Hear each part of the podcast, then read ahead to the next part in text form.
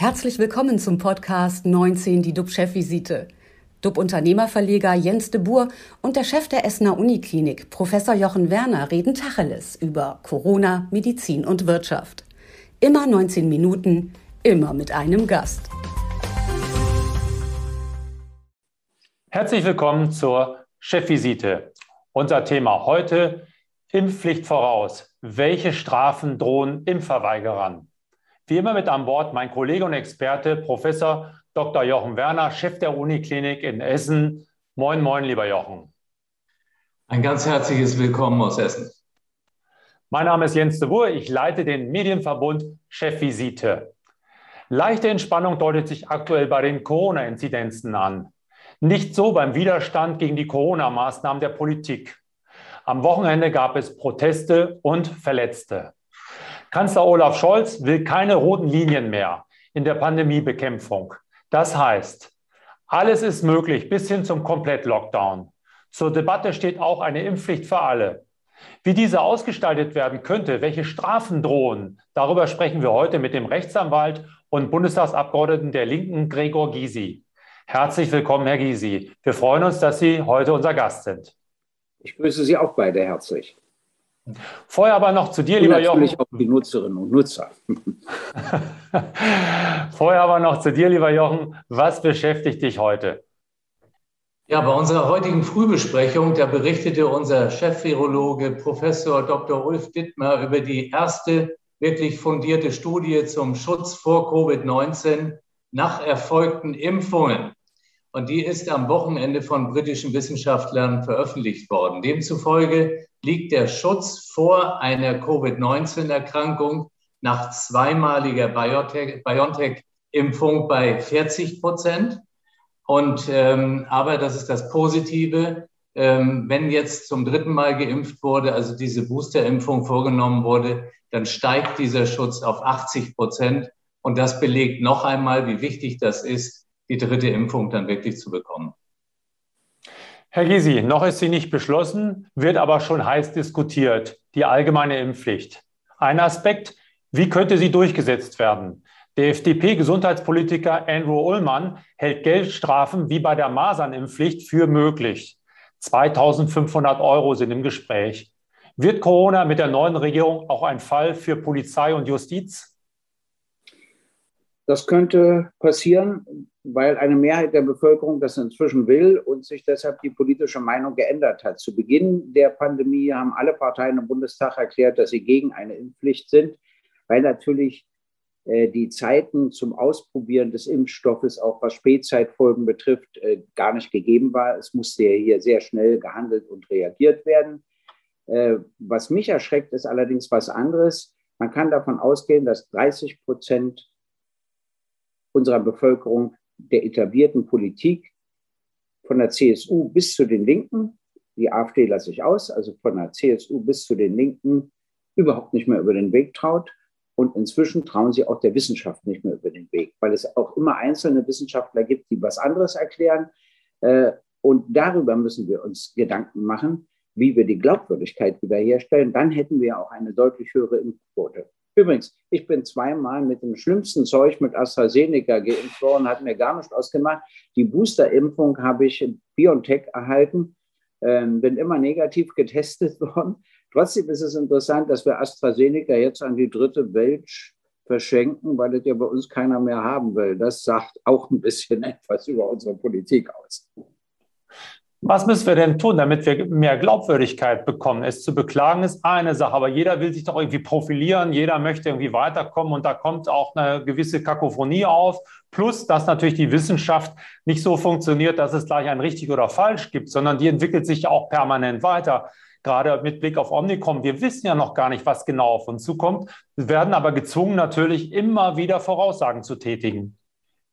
Also ich hatte mal als Gast im Deutschen Theater die Nobelpreisträgerin aus Deutschland für Medizin und die hat mir erklärt, dass im 19. Jahrhundert äh, das Ansehen der Forscher gewaltig hoch war in Deutschland. Und nach der Erfindung der Atombombe und nach vielen anderen Dingen ist das Ansehen stark gesunken und bis heute nicht wiederhergestellt worden. Da hat sich die Politik auch nicht ausreichend Mühe gegeben. Ich sage mal als ein Beispiel, als es um die Frage der Fälschung von Dissertationen ging, wie dann auch die Bundeskanzlerin meinte, das doch verzeihen zu müssen. Und wenn du Wissenschaft als Wissenschaft ernst nimmst, dann kann das so eben nicht laufen. Da haben sich dann aber zum Glück Wissenschaftlerinnen und Wissenschaftler durchgesetzt. Aber das ist nur ein Beispiel. Äh, es gibt viele Gründe für die mangelnde Glaubwürdigkeit. Der erste Grund ist äh, die falsche Sprache. Also die Politikerinnen und Politiker sprechen gerne von der Veräußerungserlös-Gewinnsteuer und übersetzen das überhaupt nicht. Das interessiert sie nicht, dass weit über 90 Prozent der Bevölkerung mit dem Begriff natürlich nichts anfangen können. Zweitens gibt es einen strukturellen Fehler in der Politik. Wenn eine Regierung was entscheidet, dann haben ja alle drei Parteien oder früher zwei, ist auch egal, immer ein Motiv, ein Beweggrund, weshalb sie das so machen und nicht anders. Aber der nächste Tagesordnungspunkt lautet immer, wie verkaufen wir es an die Bevölkerung? Und dann überlegt man sich eine Begründung, von der man meint, dass eine Mehrheit der Bevölkerung die in erster Linie teilt. Das sind aber nicht die wahren Beweggründe. Also wenn zum Beispiel der Bundesverkehrsminister dagegen ist, dass man eine generelle Geschwindigkeitsbegrenzung auf den Autobahnen hat, dann spricht er mal davon, dass gar nicht bewiesen ist, dass das zu weniger äh, Verkehrsunfällen führte. Den Druck von der Autoindustrie, den schildert er ja nicht. Mhm. Sonst könnte es ja noch viel eher nachvollziehen, was da in seinem Kopf so alles vorgeht.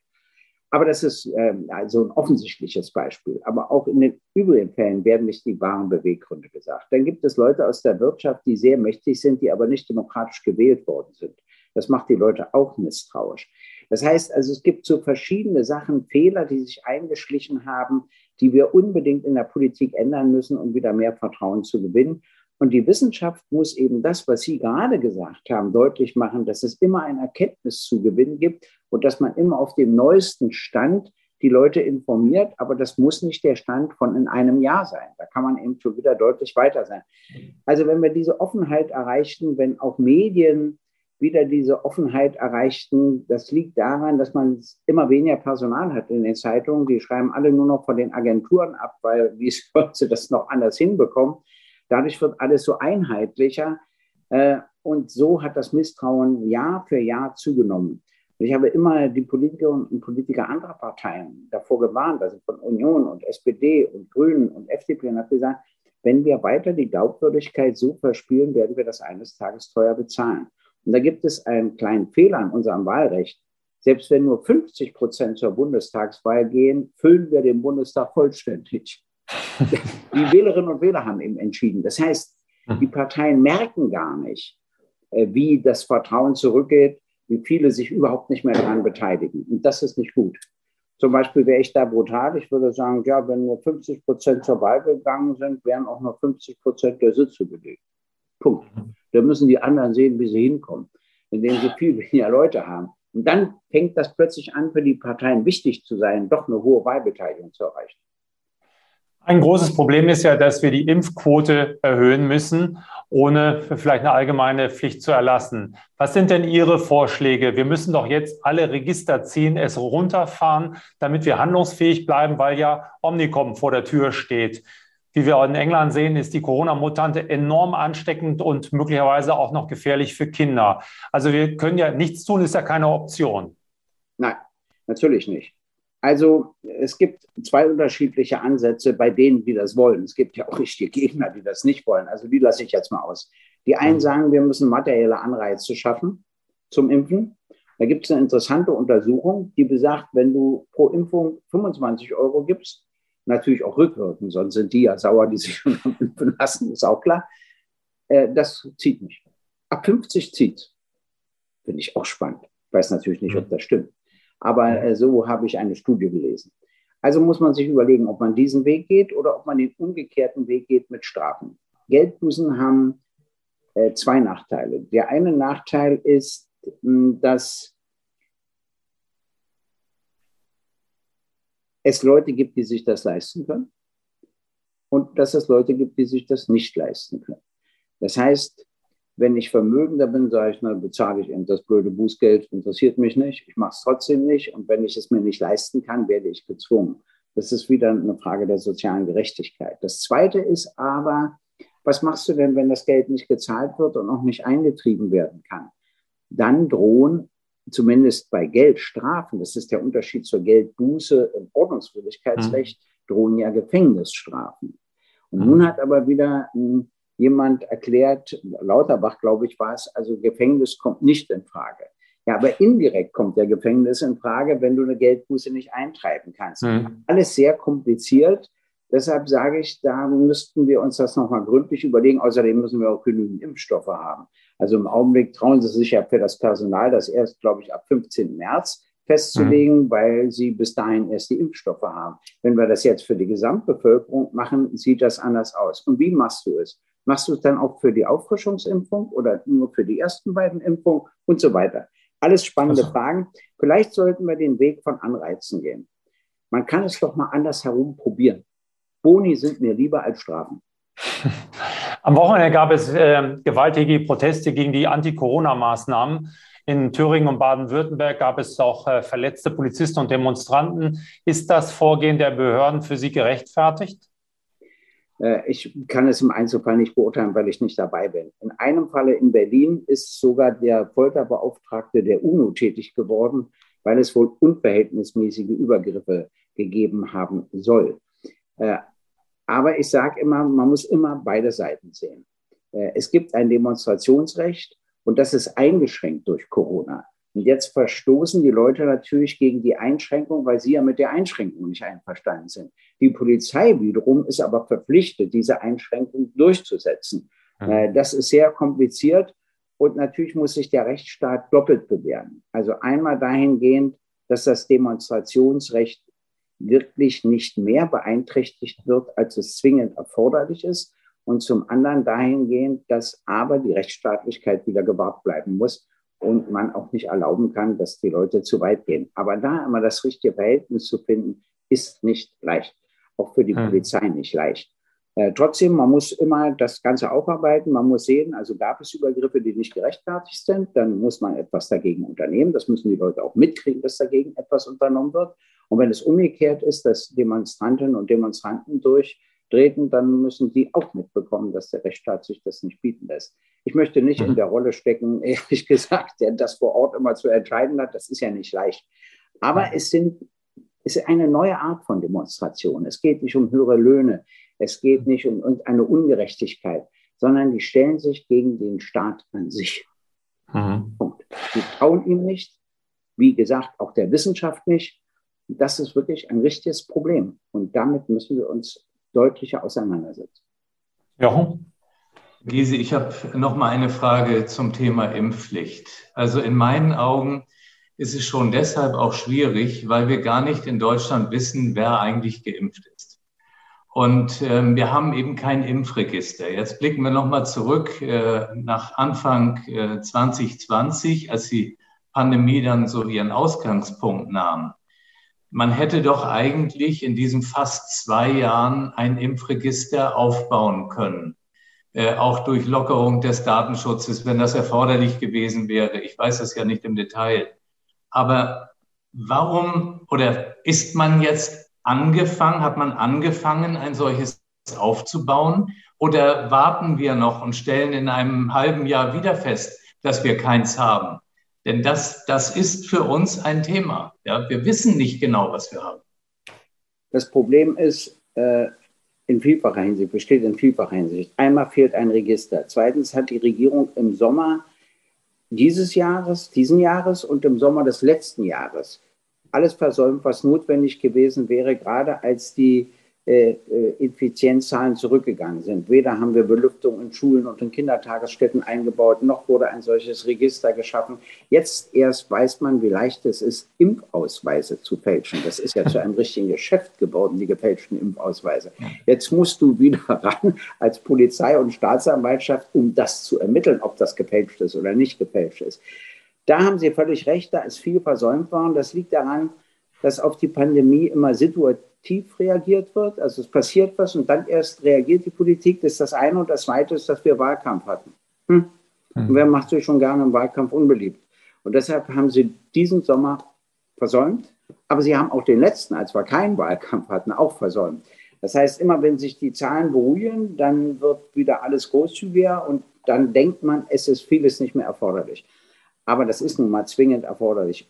Ich weiß ja nicht, welche Auffassung Sie haben, lieber Chefarzt. Ich halte ja die Privatisierung von Kliniken nicht für genial, weil ich immer sage, eine Klinik muss sich nicht in erster Linie rechnen, sondern in erster Linie für Gesundheit zuständig sein. Ich weiß natürlich, dass es auch staatliche Kliniken gibt, wo nicht alles in Ordnung ist, aber da kann man viel schneller eingreifen. Und ähm, was mir Sorgen macht, das wollte ich Sie mal fragen, dass ich höre, viele Operationen fallen aus, auch Krebsuntersuchungen fallen aus. Das heißt ja, dass dann Menschen doch sterben, weil wir wegen der Corona-Pandemie viele Betten vorbehalten müssen und die normalen Krankenhausbehandlungen und Untersuchungen so nicht mehr durchführen können. Ist das ein so gravierendes Problem, wie ich es gelesen habe? Also ich glaube, zur Antwort, Jochen? Ja, über die ganze Zeit gesehen ist das auf jeden Fall ein Problem, weil die Menschen äh, auch Sorgen haben, in ein Krankenhaus zu kommen, selbst wenn bei uns noch ein ungefährer Regelbetrieb besteht.